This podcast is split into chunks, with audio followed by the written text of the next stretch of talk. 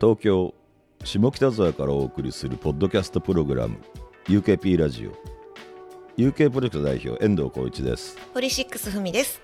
所属アーティストやゆかりのある方をお迎えしたり音楽の話をしたり UK プロジェクトにまつわるあれこれをトークしていくポッドキャストです。皆さんからの感想などもお待ちしています。ハッシュタグ UKP ラジオをつけてツイートもお願いいたします。さて今回はシシドルミさんが来てくれました、よろしくお願いしますよろしくお願いします。よろしくお願いいたします UKP ラジオえーシシドルミさんね、えーまあ、ルンルンと呼ばれてますけど、はいはいフリーのアイドルとして活躍されてますね。ね UK プロジェクトとの付き合いは1995年の「セットミーフリーのリリースのタイミングからですね。そうですね。これははい。だいぶ前ですけど、そうですね。私がちょうどあのリリー・フランキーさんとはい。一緒にし、あの楽曲を音楽を作ったんですけど、はい。えっと歌謡曲専門のインディーズレーベルを立ち上げたいってリリーさんがおっしゃってて、はい。え何それ？私はもうフリーランスっていうかあの芸能界干されて 何もしてなかったので、はい。歌歌いたいと思って、私その第一弾やりたいですって手を挙げたんですね、はい。そしたら「あ分かった。じゃああの50万持ってきて」って言われて。え何それ。おえー、50万自分持ってないけどじゃあ母親に電話して、広島にいる母に電話して、あの絶対倍にして返すけんえ50万貸してって言って、でリリーさんに あの今じゃね売れてるからリリーさんが、あのええ。ちゃんと身元はっきりしてますけど、ええその当時は誰誰みたいな感じだったんですけど、私はすごい尊敬していてすごい才能のある方だなと思って、50万をこう差し出し。えそれ昔昔そうやって騙された人いいよよくテレビで見見たけどニュースになって、デビューさせてやるぞ詐欺みたいなのってあったじゃん。だったそう。でも、なんかあの一緒にあの上田正さんはのあの楽曲とか彼のあのお家の押し入れに入ってレコーディングをしたんです、マイクが一番高かったんですけど当時、あの本当その当時卓録ってあんまりレコーディングとかも卓録みたいな感じで、はい。押し入れの中にあの入って私は歌入れしてボーカルブース押しそ入れうなんです、でなんかあの撮ったはいいけどこれどうしたら世の中に出せるのかなっていうので、い、ろいろこうリリーさんとどうしようみたいな感じで、あのレーベルの人なのにね、どうしたらいいか分かってなくて。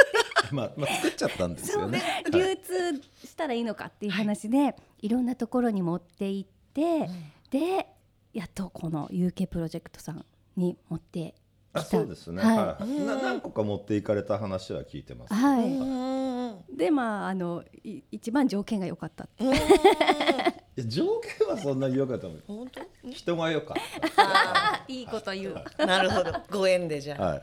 そこからなんですね。そうなんです。そあれ。の CD レコードっていう、はいはい。ふざけたレーベル名で。うーんレベル名から CD レコード。そうなんでリリーさんの第一弾ということで、でもこれは売るためにはなんかこうなんだろうインパクトが必要だみたいな感じで、CD のジャケットがですね、あの私が猿グツアを加えておりまして、はえ猿グッズは買ってきてって言われたんですね。私何歳だったの？95年20代前半だったんですけど、え？と思って、あ新宿のなんかパールピンク2っていうところに売ってるからって言われて なんかちょ ちょっとセクシーな下着とそのあのギャグボールが売ってるところに行って、なんかえ白がいいのに青しかないと思いながら これ領収書くださいって言いながらこう買って。うあーすごいですね、それ、うんで 撮影中もなんかこんなよだれ出るんだみたいな。あのゴムのとこがめちゃくちゃ苦いんですよ。わざと出るようにか知らんけど。あ、うん。そっか、うん。強いな。そうなんです。それででもまんまとリリーさんのその戦略がまんまとすごいことになりまして、あのニューヨーク・タイムズの記者がはい。日本に来た時に、あの多分ジャケ買いをしたんですね。これなんじゃこれっつって、でなんか日本の聞くべきアーティスト10人みたいなのにちゃんと記者の方も聞いてくださったんですけどね、うん。あの選ばれて、うん。それをネタに結構1年2年と CD を売り歩くっていうのを、今ね皆さん物販とかで、ライブ会場とかでやってますけど当時多分あの、まあ、アイドルみたいな人では初めてだったと思うんですけど、クラブ級で、はい。物販をしてましたね。はい。いやまさに先駆者 フロンティア。はい、今ねもうやらない人いないぐらいのそうですよね。です。ここに来る時に、あの Q にいたはい。たまちゃんにすれ違ったの。あ本当ですか、はい、ああれ？これたまちゃんだよなと思って。もう多分20年ぐらい会ってないけど、うん。あたまちゃんだと思って、多分そうですよはいね、相変わらず。てまだいるんです。はい。Q に？います、知らなかった、そうなんです。ごい。すぐわかるあのルックスしてらっしゃるから、ですよ そうねです。間違いなくはい。ちゃんだと、年末にはスターリンのカバーでタマーリンっていうのやるんで。毎年ね、やってるよね、うん。恒例です。恒例です。見に行かない。とそうかそうなんですね。えその頃遠藤さんと会ったのも初めてですか？そうですね。95年ぐらい。にそうだから多分、リリーさんが音源を作っていろんなディストリビューターとかレーベルを探しに来た時に、先にリリーさんに会ってるの。うん。うん。うん。なんかお互いの印象とかなんか思い出みたいのとかあったりします？えー、この人絶対私のこと嫌いだろうみたいな。何？言ってんのめっちゃ不愛想で。あえ？えー、不愛想。うん不愛想。ーうんそれまで芸能界とかでもどうよどうよみたいな、うんシシドちゃんみたいな最近どうはいよみたいな人が多かったのに、うん。シシドちゃんって言うんだよやっぱり。その話ちょっと面白い、ね。うんなのになんかあのシュッとしているから、そう思った。ああじゃあはい。本当、結構まあ当時そうですよね。あまり愛想のある振る舞いをするイメージは確かになかったですね。そうですね。されてもちょっとあまた騙されるかみたいな思っちゃう。いややっぱり、なんだろう、うん、若い女子だったから緊張してたんじゃないですかね。ああそっか。このね UK プロジェクトの歴史の中でも珍しい存在うんですね、うん多分ね。うんうん女性ソロアーティストってめったにいないもんね。そうですよね。ねだって第一弾アーティストが餃子。うんだよ そうですね。そそう。女性アーティスト、まあ、いますけどそのたた、うん、楽曲を提供してもらってる人っていううんのは、本当なんか唯一に近いんじゃないかな。そうかもしれないですね、うん。シンガーソングライターはねいますうんけどね。うんうん確かに。でもまあ面白かったですよ。うん。はい。すごいすごい。すごい面白い。じゃあ遠藤さんもちょっと緊張してたんですね。最初会ったお会いした時は。いや緊張するよね。可愛いんだもん。まあまあそうだよね。嬉しい嬉しい可愛かったね。はい。ありがとうございます。私ちゃんとお話しさせていただくの今日が初めてなんですけど、はい。私は中学校の時にはい。ヘアカタログ 恥ずかしい。を出てらして、はいはいルミさんの切り抜きを持ってえ？あの毛先ちょっとピンクにしてたんですよ。ルミさんが当時その。でその個性的な髪型してる人あんまり周りに当時いなかったので、面白いと思って、うん。その切り抜きを持って、はい。美容これにしてくださいって言った思い出が すごくあってなやっとお会いできたってねいう。嬉しい。その誰かの歴史の中に一瞬でも自分がいるってすごい不思議ですよね。お会いしたことない人でも、うんうんそういうことがあるってすごい不思議だなと思って。だからまさかその当時はお会いできるなんて思っていないのでお会いできて本当にあのご本人にこの話ができて、あありがとう。嬉しい初めて聞いた。はい。ありがとうございます。はい、ヘアカタログから。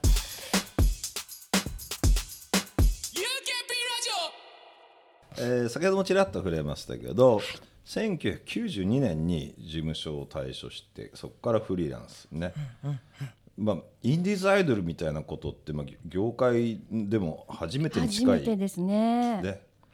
今年で今年でこれは言っていいんだ。30年。そう。フリーランス30年。芸歴32年っていうことですね。なるほはど、それってそのなんだろう。フリーランスでやっていこうと思ったきっかけってな何なんです？い、えー、そうですね。あのなんか結構バラエティーが多くて、はい。あの歌番組とかがどんどんなくなってベスト10トップ10とかあ夜ヒットとか全部なくなってきちゃって、歌番組やっぱ歌手デビューしたからには出たかったんですけど、歌歌いたいしお芝居とかもドラマとか映画もやりたいなと思ってたんですけどあのバラエティーしかなくって、うんうん。全然向いてなくて、うん。あの今ならすごくあの今の芸人さんたちでチームワークで一つの番組作ってる感じですけど当時は本とにかく目立てっつって、もう赤いランプの方を見て何か過激な発言をしろっていうことで生放送とかでも生でも？はい。怖いですね。そうなんです。いいろいろ言わないと終わった後に怒られてて、うん。でもそういうタイプじゃないので「はい宍戸さん喋ってください」って言われれば喋りますけど、いっぱいいる中で「はいはいはい」とか言うのが本当できなくって、向いてないと思ってあの今のその時代の私はそういうのには向いてないと思って、なんか事務所辞めたいなと思って、はい、辞めたんですけど。でもやっぱりその事務所にいるからにはそういうのもやっていかないとみたいな方針だったんですか？当時は。そうですね、うん。あのまあ、バラエティに多分強かったのかうんわからないけど、うん。へえ。じゃあもうそこからなんですね。う。ん、でやめてやめてまずどうしたんです、ね。やめて、そうですね。もう本当携帯電話もあの弁当箱みたいあなやつーそうですよね。しかなくて、連絡はまあ誰も取れなくて、はいはいやめたらもう私はもう失踪はい。死亡説まで出た。から、本当そうでも そうですよね。SNS とかもないし、そうなんです。なんかこう連絡する表立って連絡するこう術が発表する場がないという。そうなんですそうか。そうそうそうえ今のだったらホームページとかね、うんツイッターがあるけど、うんそうですよね。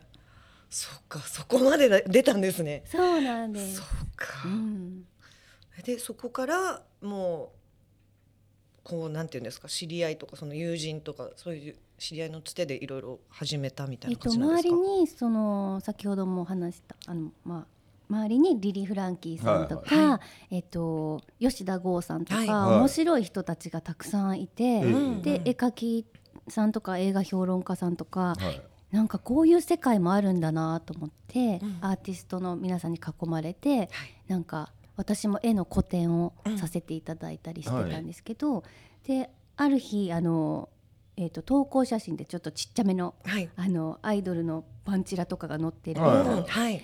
あのあそこにそれこそ死亡説シシドルミ死亡説ってうん。出てたので、うん。あの編集長宛てに私が年賀状を書いて「はい。はい。私は生きてます」書いたら、編集長側に8ページの,、うん。あのカラーのはい。グラビアとインタビューをはい。うん。してくださって、うんなんかそれでまあ私は生きてるってみんなにこう知れ渡り。うんそれを そういう本って業界の人がたくさん読んでたりするので、あはい。チェック情報チェックのために、うんそれを読んでたえっとフジテレビの方がプロデューサーの方が、あの私を、まあ、見つけてくださってはい。「ウゴゴルーガ」のこう、うん。レギュラーにしてくださったんですけど、会いに行った時に、はい。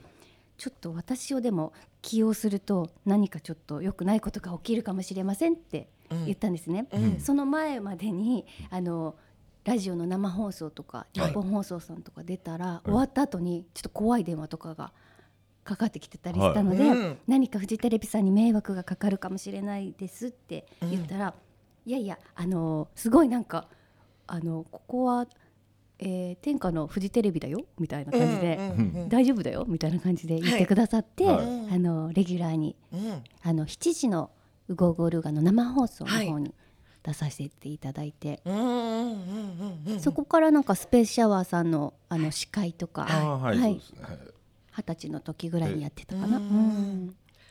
そっかでも本当じゃあ本当に10代の頃から自分でやってたってことですか それ。ね。最初の。生きてますとかね。ねえ。はい。なかなか年賀状を出すみたいな感覚もね、うん。ないですよね、うん。そっかすごい。いやだから何か行動を起こすと何が起こるかわからないですよね。うんうん何もしないよりした方がですよね。はい。すごい、うん、で私あの話していく中で思い出したんですけど、はいはいやっぱりもう事務所もないし、はいすごい不安だった時とか、うんあの遠藤さんにうんファックスをすごい送ってたなと思い出しました。そ うファックスね。なんです。当時はそうですもんおね。手紙とかじゃなくて電話とかうん。もあれだったので、うん。あの近況報告みたいなの確かしてたんですね。うんうん。ファックスです。だ汚い字で返事が。なかなか読めないやつですよね。あ遠藤さんので最後に「縁」ってひらがなで書いてあったっていうのを今思い出しました。いいですね。ファックスのやり取り。そう。あ あのたたと多分いついつ固定するとか、うん。多分そういうことを書いてたのかな。ーうんうん。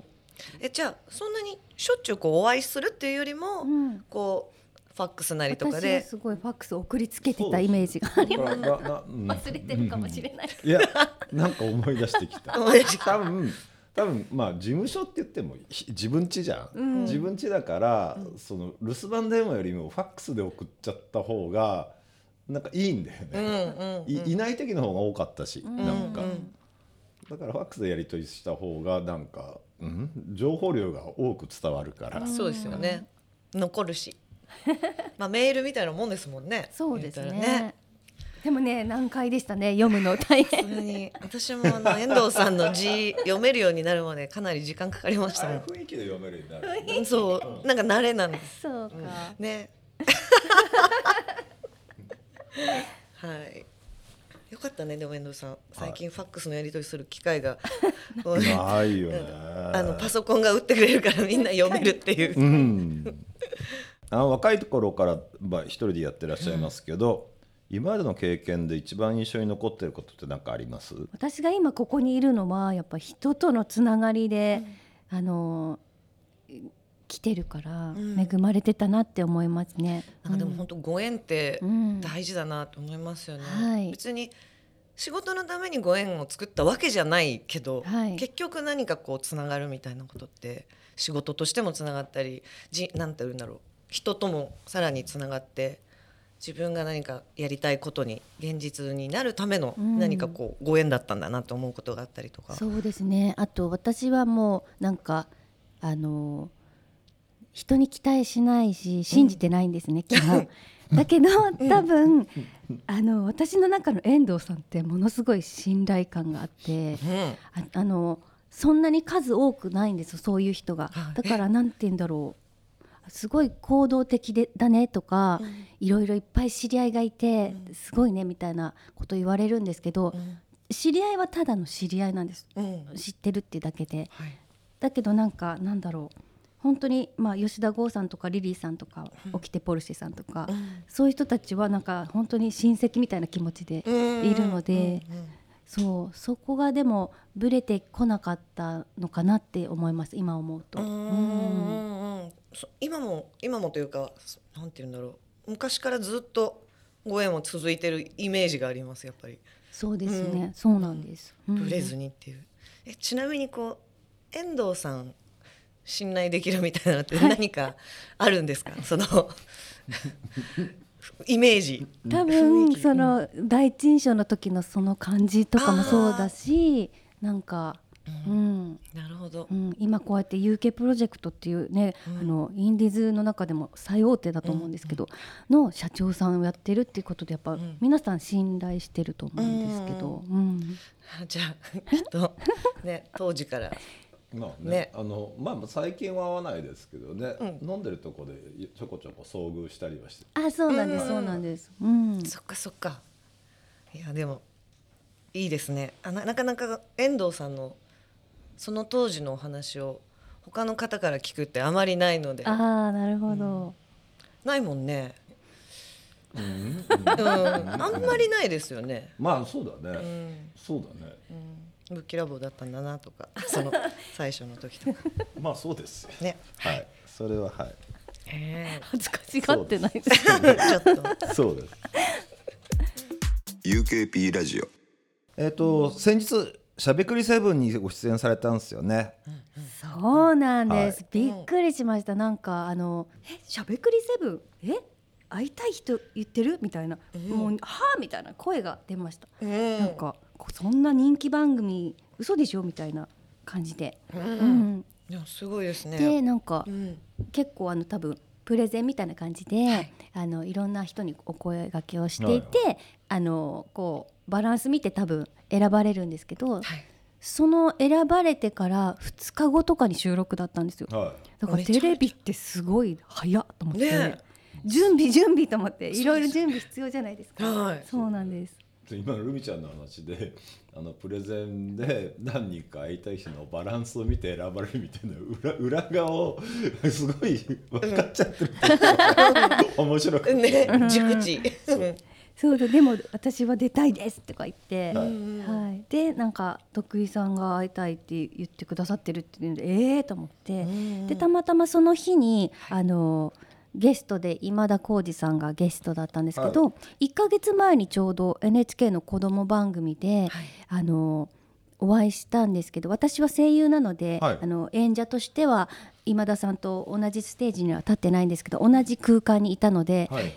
私あの、えー、とそその10代の時にあの、えー、と東野幸治さんとはい。今田さんがラジオかなんかやられてる時に、はい。あのゲストに出たことがあるので、はい。うんこれは挨拶言っとこうと思って、あの覚えてないかもしれないんですけどあの昔アイドルやってたシシドルミと言いますって言ったら「あアイドルの？シシドルミちゃん」みたいな感じで覚えててくださって、でそこから本当に偶然1ヶ月後にまたご一緒するなんて、うん。本当にびっくりして、うんあのだからこそ番組でもあの放送でも今田さんがちゃんと私のことを言ってくださって、はい。はい。すごいやっぱそのひ一つの勇気を持って挨拶するって大事だなと思って、うんうんそこで挨拶しなかったらなんかもうちょっと内容が薄い感じでうん。なってたので、うん何か一つやるのいいなと思いました。広がったやつですね、挨拶大事ですね。大事です、はい、はい。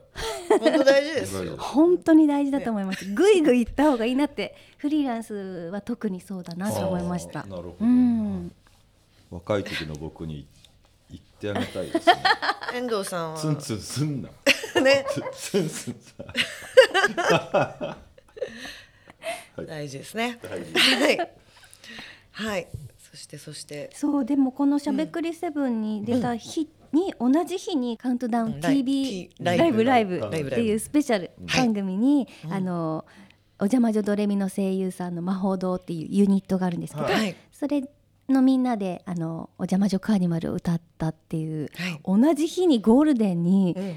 しかもす知らない人いないぐらいの人気番組に出るってどういうこと？と思って事務所ないのにみたいな。いいですうんはい。時間をこうね。そう時間。なんかよくねテレビで芸人さんとか、うん。たまにいなくなってたり時間かぶるみたいな言ってたなと思って、はい。私それフリーランスだからうん。自分でやんなきゃと思って、あそうですよね。はい、うん。東映の人に「あのしゃべくりゼブン」っていうかあの何時から出るんですけど、うん。あのちょっと言っていただけますかっつって本当にちゃんとずれてました。よかったよかった。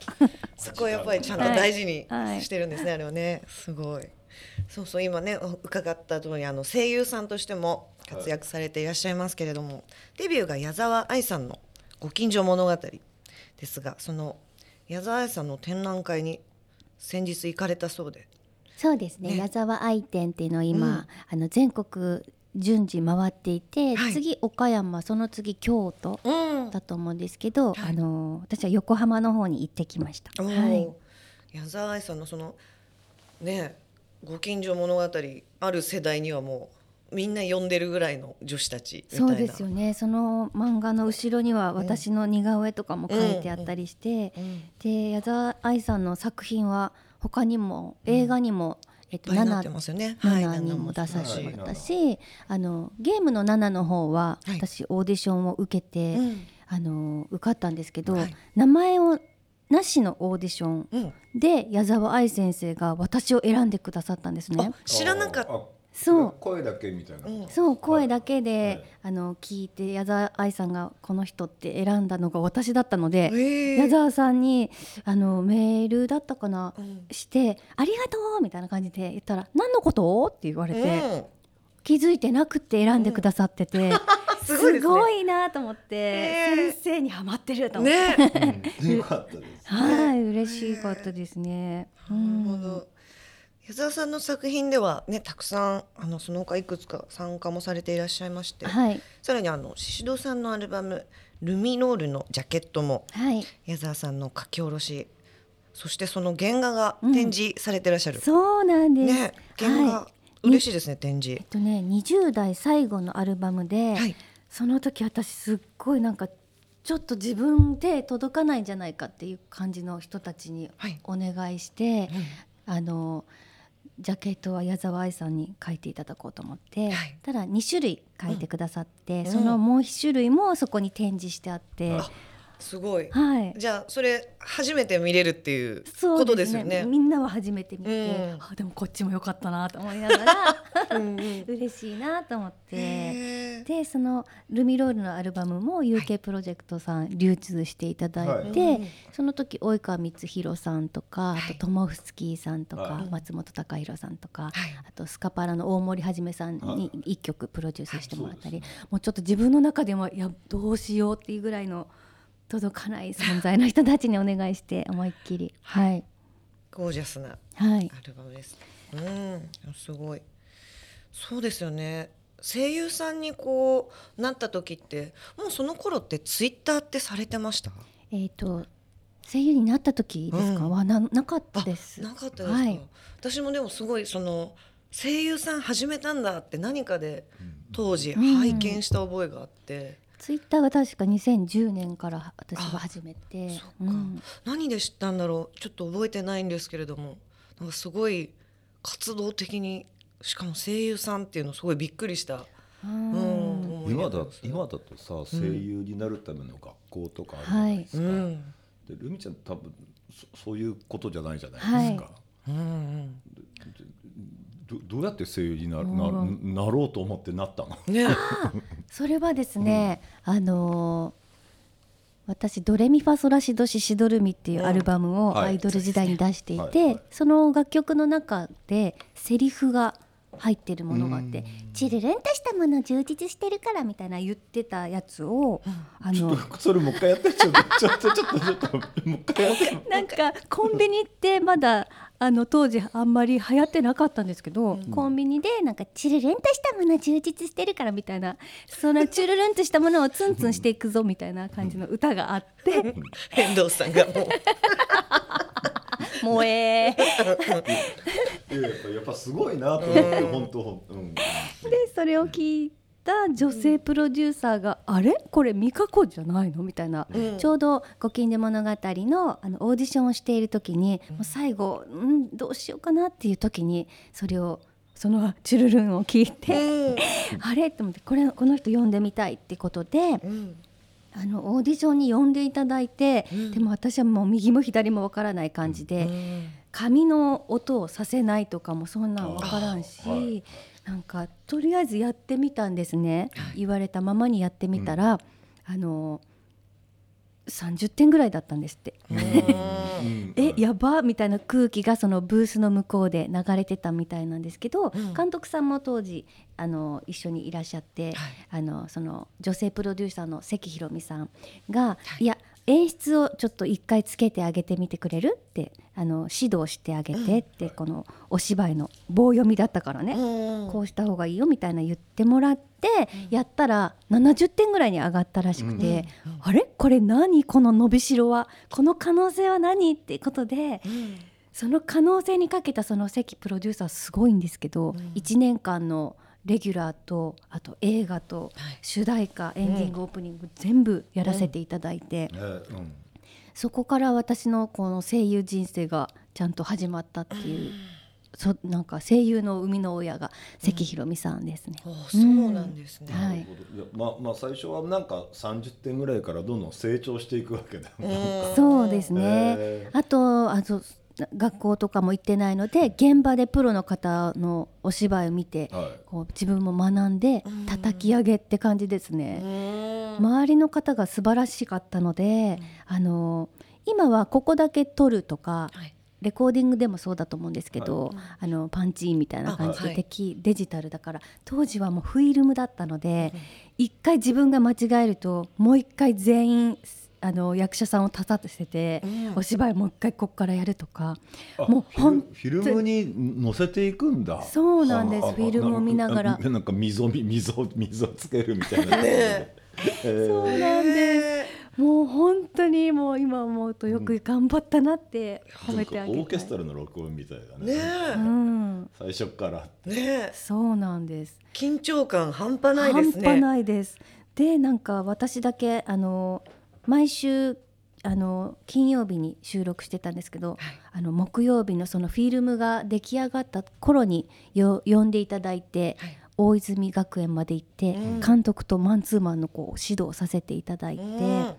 そんであの本番に臨むんですけど皆さん素晴らしすぎてあの自然とあの山口勝平さん工藤新一とかやられてる勝平さんが務の役なんですけど、相手相手役、がなんか「美香子なんとかだよ」って言うと本当にその気持ちになるので、うん。そのままセリフが言えたっていう。だからあなんか心をすごい動かされながらはい。お芝居ができて、うん私はそんな現場になんか入れて本当幸せだったなと思って。うん。今の声優になりたいとか、うん。学校行ってる子とかは本当に何て言うんだろう自分だけのことをこう読み方とか、はい。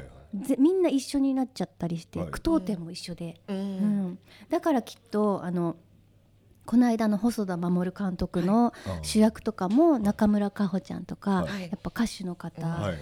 やっぱりやり方が違うからどういう言い方とかであの出てくるかわからない心の感情を言葉に乗せるっていう人が今起用されてるなと思って、うんはい。うん。僕はい、僕の思い出と「黙れ小僧」みたいなやつですね。どういうこと？うん。えっ、ともののけ姫の三輪明宏。うん。皆そう様だね。そうそうですね。そうですね。そうなんかやっぱじまたちょっと戻ってきてるというかそういう感じもあるんですかね。その昔はきっとその句読点とかもまたそれぞれはい。個性というか、それぞれのお芝居がもっとあったみたいなところで。そうですね。ね。あのご近所物語とかをやっていた時のや声優さん役者さんはもう舞台もどんやられていた方たちだからやっぱりリアルなこうお芝居がちゃんとできる人が、はい。そうなんだ。うん、でも昔って声優さんってあんまり歌って歌わなかった印象があるんですよねそういえば。そうですね。ある時期に、ね、ある時期。声優ブームありましたよね。うん。そう。う。んからこうし歌も一緒にやられてるみたいな、そうね。うんいつからかみたいな。印象ですよね。もう今あのアイドルよりも多分今の声優さんってうん。本当に可愛いし綺麗だし、うん。歌もダンスも、うん。バラエティーの対応もうん。全部できているなっていう思いますね。そうですね、うん。男の人もかっこいい声優いっぱいいるし、ですね。女の人もすごい美人の声優の人いますね。ね。なんかね。うん。あとちゃんと多分常識とかもあるので、うん。うん。ちょっと何それ。常識ない人もいたのねいやいやいや昔。あの昔のタレントさんとかアイドルさんって その常識とか一般のことを習わずにやっぱ芸能界入っていたり私も含めですけどから、はいはいはい。でも声優さんってやっぱチームワークで作品作りするので、はい。あの例えば70歳の方から小学生10代の方とかと一緒に、うん。あの作品を作るので、はいはい。やっぱコミュニケーション能力もやっぱすごく良くないとダメだし、ちゃんとしてるんですよね。人として軸がうん。ちゃんとしてる人が多いです。うん。そうなんだ。ね、うん面白い。声優さんの話とかあまり聞いたことないので、なるほどって。ううんん。お知らせとしては11月6日はシシドルビさんのバースデーですが、うん。この日、えー20時からツイキャスプレミア配信がありますね、はい。えーこれこれちょっと教えてください。はい、えー、と東郷さんっていう方をご紹介してもらって、はい。あの秘密基地っていう場所から、はい。あの 4K 高画質、はい。はいえー高音質みたいなところから初めてやらせていただくんですけど、はあの本当にたくさんの人が来てほしいなっていうのであの2500円から、あの変えてあとはまあ誕生日ということで、ABC とチケットをこう、あの、うんうん。ちょっとだんだん高くなっていって、はい。はい。最後にはなんかそのその人のためだけの動画を撮ろうかなと思ってお「光一さんえこれ食べる?」とかそういうやつ。やばいですね、それ。はい。今遠藤さんかなり贅沢贅沢体験してますね。チケット発売中ですので発売中ですね。2週間そうそうああのアアーカイブ。アーカイブも。はい。えーはい、ぜひぜひ皆様。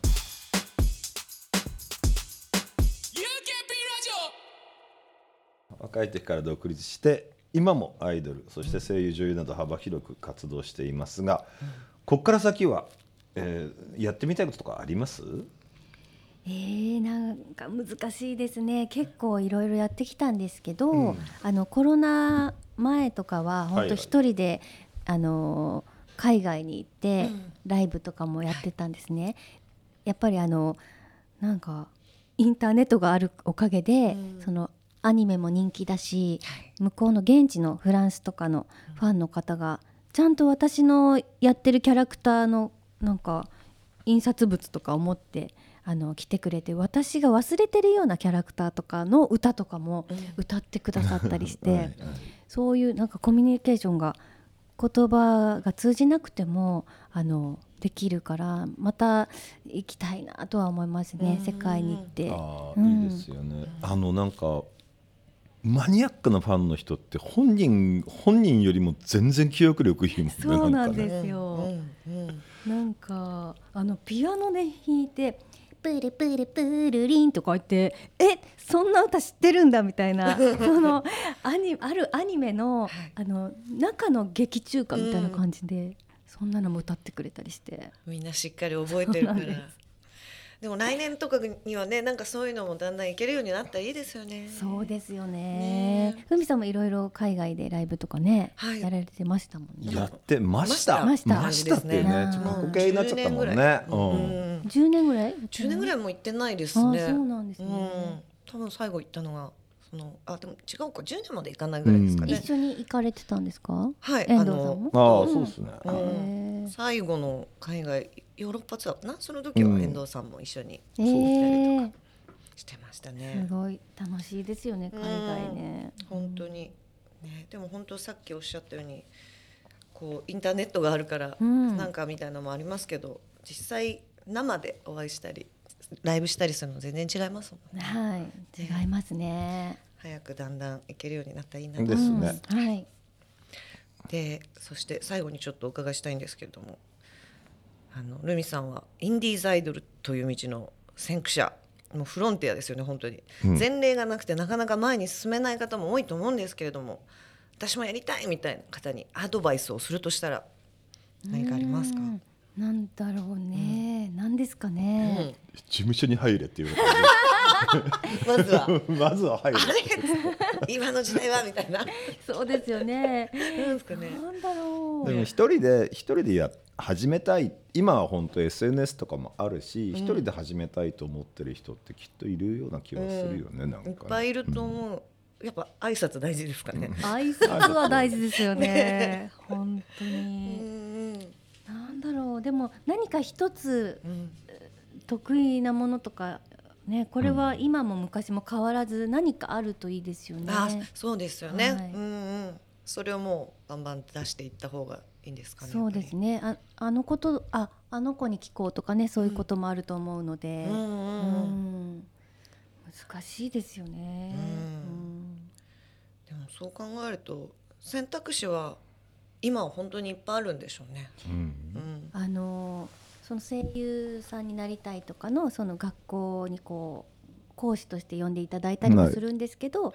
やっぱりあの思うんですけどやっぱコミュニケーション能力を一番つけとくと、うん。社会に出てもうん。声優になっても、アーティストとしても昔はね、うん。なんかロックミュージシャンとかその コミッションみたいな感じで、あれでしたけど、うん。多分今は多分人とつながるのが一番大事かなと思うし、うん。うん人に愛される人になるのがいいのかな。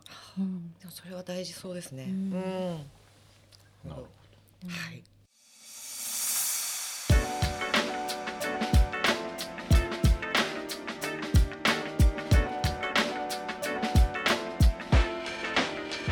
UKP ラジオそんなこんなで、シスドルミさんをお迎えしてお送りした UKP ラジオもそろそろお別れの時間です、はい。ありがとうございはい、ます。ありがとうございます。特に珍しい話が聞けてよかったです、いや本当、はいさすがのさすがの一言でございます本当に。いえいえいえ。楽しかった。あっという間ですね。ありがとうございますありがとうございます。ありがとうございました。えー皆様からの感想もお待ちしています。ハッシュタグ UKP ラジオをつけてつぶやいてください。UKP ラジオのツイッターアカウントもあります。ぜひこちらもフォローお願いします。そして UKP ラジオのメッセージフォームも開設しています。こちらでは今後来てほしいアーティストやトークテーマなどを募集しています。